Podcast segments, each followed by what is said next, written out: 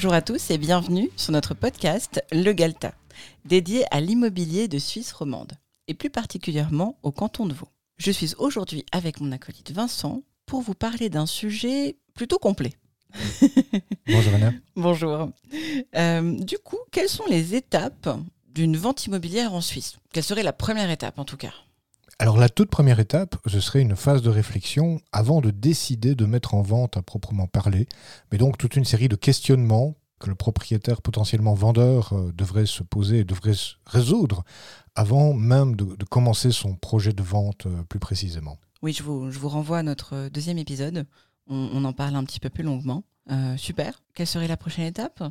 Bah, après la phase de réflexion, il faudrait donc euh, décider de vendre et décider de vendre pour réaliser un projet de vie bien précis. On en a aussi déjà parlé dans l'épisode 3. Juste Euh, nos épisodes sont un petit peu euh, basés en fait sur ces étapes. Oui, absolument. Je veux dire, la séquence logique euh, du, du podcast est vraiment le- la vente du début à la fin. Donc une fois que cette décision est prise, est claire, le projet est là, c'est quoi la prochaine étape? Bah, décider si on veut travailler avec un professionnel ou bien si on veut faire cavalier seul. D'accord, donc vendre par soi-même ou avec un, un courtier en immobilier. Exactement. D'accord. Alors une fois que cette décision-là a été prise, bah, la prochaine étape, ce serait de faire l'estimation correcte du juste prix de marché. D'accord, ça c'est précis. C'est précis et j'insiste euh, sur la précision de ces termes parce que euh, après avoir pris la décision de vendre, le deuxième élément primordial pour vraiment réussir une vente immobilière, c'est d'avoir déterminé le bon prix de marché. Donc une fois qu'on a cette estimation euh, correcte en place, on passe quoi? On passe à la directement à la mise en ligne? Non, pas encore, mais il faudrait confier le mandat de vente à un professionnel de Si on, l'immobilier. on vend avec un courtier. Absolument, oui.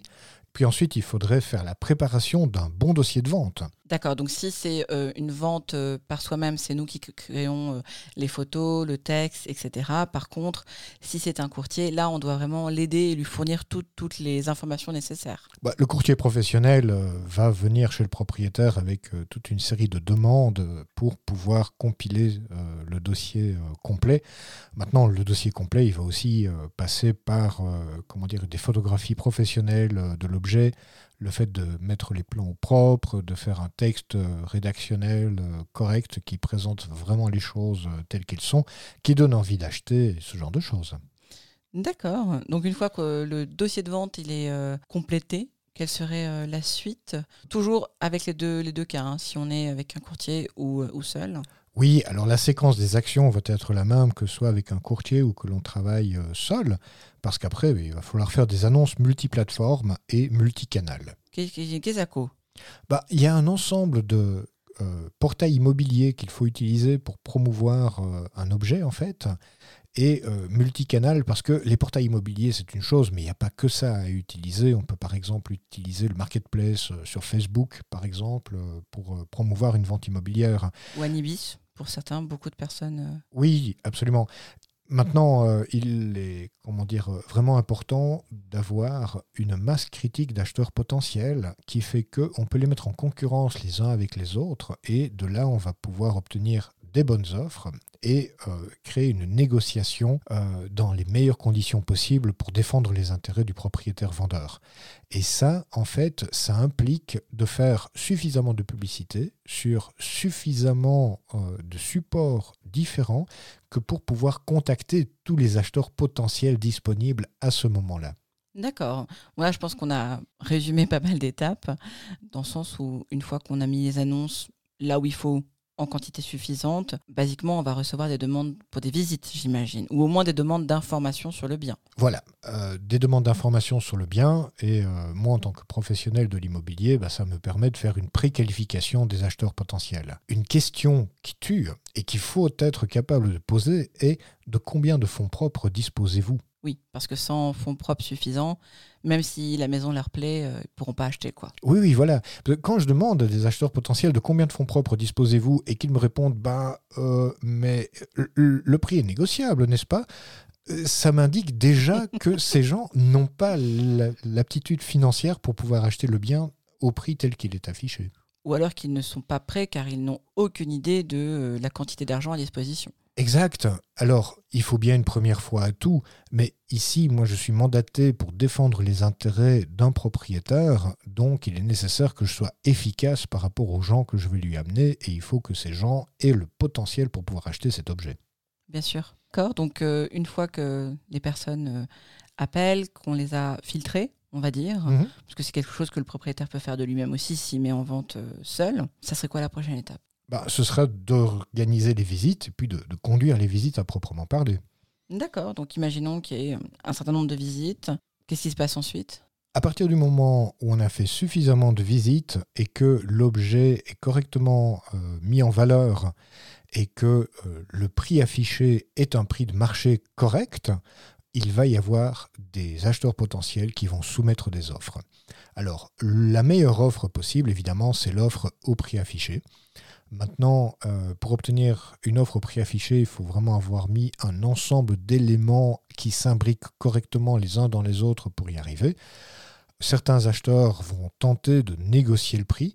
Euh, si tous les acheteurs potentiels essayent de négocier le prix, ma foi, on va déterminer un prix de marché grâce à l'offre qui est faite par euh, le meilleur acheteur potentiel. J'aimerais préciser que Vincent fait une gestuelle qui ressemble à Tetris, qui n'est pas du tout radiophonique, mais c'est juste pour vous donner l'image. Merci. Super, donc euh, merci pour cette réponse. Je pense que la plupart des propriétaires pourraient avoir l'impression de une, une drôle d'impression par rapport à cette idée de d'offre, contre-offre, marchandage, Euh, mais c'est normal en fait. C'est tout à fait normal. Je veux dire, euh, chaque propriétaire vendeur a envie de vendre au meilleur prix possible. Chaque acheteur potentiel a envie d'acheter au prix le plus bas possible. Donc forcément, il faut faire en sorte que les choses se relient avec un point d'accord qui, qui se trouve entre ces deux extrêmes, somme toute. Maintenant, de nouveau, mieux le prix est estimé correctement, mieux les conditions euh, propices ont été créées, moins il va y avoir cet effet de marchandage et d'essayer de diminuer les offres. Oui, parce que si le prix est correct, euh, surtout maintenant avec l'accès à Internet et euh, la quantité d'annonces que les gens peuvent consulter et de biens qu'ils peuvent visiter, du coup, un acheteur a quand même une, une plutôt bonne idée du prix d'un bien similaire, si je peux dire. Absolument, absolument. Mais tu ne crois pas si bien dire, parce qu'en fait, un acheteur potentiel qui cherche, admettons, un appartement de 3 pièces et demie à Puy, c'est juste un exemple. Mhm. Cet acheteur potentiel va visiter tous les appartements de 3 pièces et demie à Puy qui sont disponibles. Et dans la région, enfin, et même autour depuis. Exactement, exactement. Et en fait, il devient un spécialiste de ce type d'objet et il est capable de faire une analyse de marché.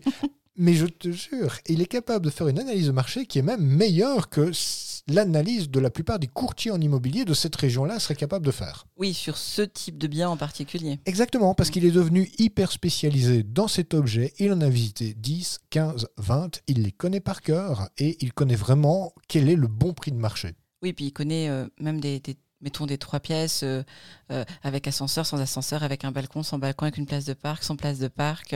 Oui, et encore mieux, parce que quand c'est vraiment un acheteur mûr, il aura fait suffisamment de visites et il va avoir deux ou trois opportunités qui lui sont passées sous le nez parce qu'il n'a pas été suffisamment réactif, alors que là, c'était le bon moment pour foncer parce que c'était vraiment le bon objet présenté correctement au bon prix de marché. je vois. Intéressant. Donc cette phase de négociation, en fait, elle peut être très simple. Pour qu'elle soit la plus simple possible, il suffit, et de nouveau je suis en train de faire une gestuelle parce que j'ai mis des guillemets devant il suffit, de proposer l'objet à son bon prix de marché dès le départ. Et une fois qu'on a fait ça, en fait, on peut réaliser, et on l'a vu euh, à de très nombreuses reprises, une vente au prix affiché. D'accord. Mais maintenant, imaginons que j'ai euh, deux personnes qui me font une offre à, par exemple, euh, 1 150 alors que j'ai mis en vente à 1 160 et j'ai les mêmes offres. Qu'est-ce que je fais? Moi, en tant que courtier en immobilier, et de par le code de déontologie que je suis, je vais transmettre les informations au propriétaire. Mhm. C'est le propriétaire qui est le vendeur, c'est c'est lui le boss, c'est lui qui va prendre la décision.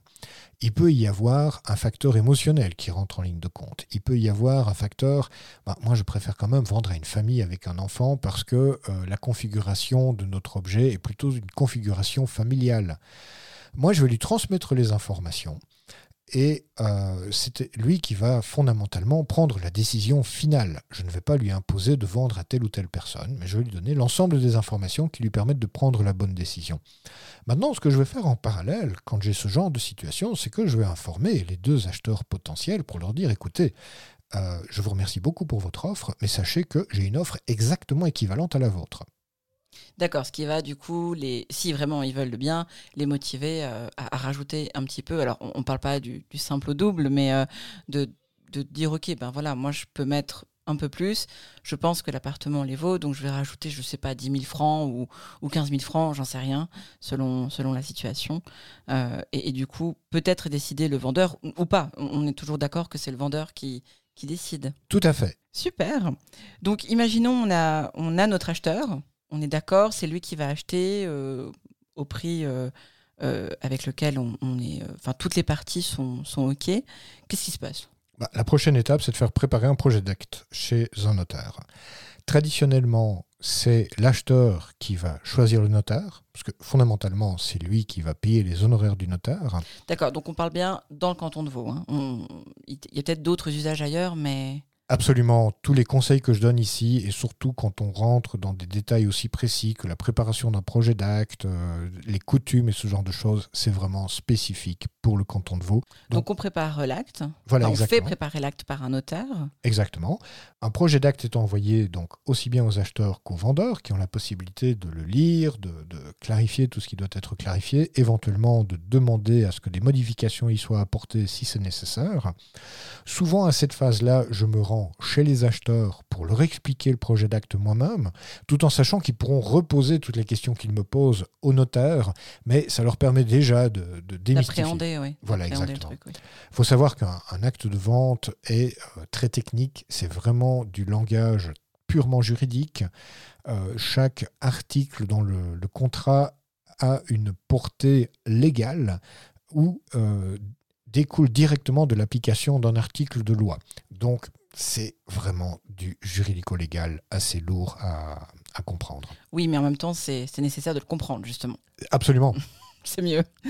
Ok. Et donc après, j'imagine que c'est assez simple. Une fois que tout le monde a, eu euh, l'acte de vente, euh, basiquement, c'est un rendez-vous chez le notaire pour une signature. C'est juste. Et euh, si chacun a fait le travail correctement, la signature devient une formalité où le notaire va lire l'acte de vente, les parties vont le signer et Youpi, célébration. D'accord, super.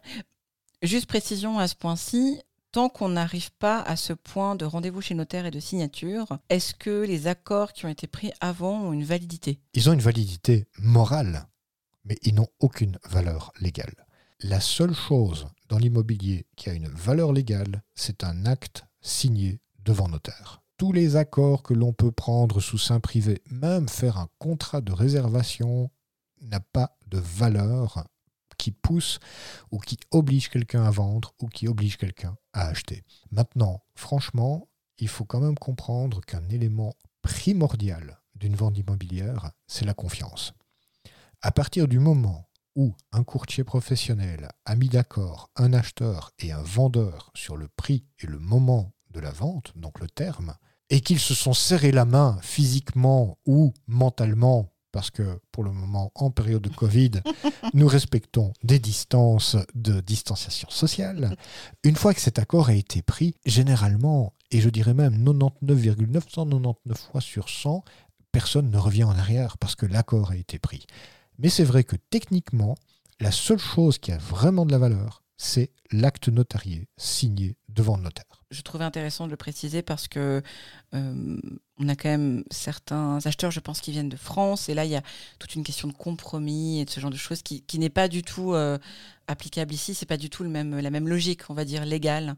C'est pas du tout la même logique. Ici en Suisse, l'élément clé, c'est la confiance. Le deuxième élément clé, c'est que chaque partie est totalement responsabilisée pour ses actes. C'est-à-dire que il n'y a pas de possibilité de rétractation, il n'y a pas de 15 jours de délai de réflexion et ce genre de choses. Non. Vous voulez acheter, vous achetez, mais vous savez qu'une fois que vous avez signé, vous êtes engagé, vous ne pouvez plus revenir en arrière. D'accord. Merci beaucoup pour ces réponses et ce sommaire des prochains épisodes. Service. On se retrouve du coup dans une semaine pour un nouvel épisode. Vous avez l'habitude désormais, j'en parle à chaque fois. Je vous encourage à aller visiter le site imo4g.ch pour en apprendre davantage au sujet de l'immobilier de Suisse romande. À la semaine prochaine. Au revoir.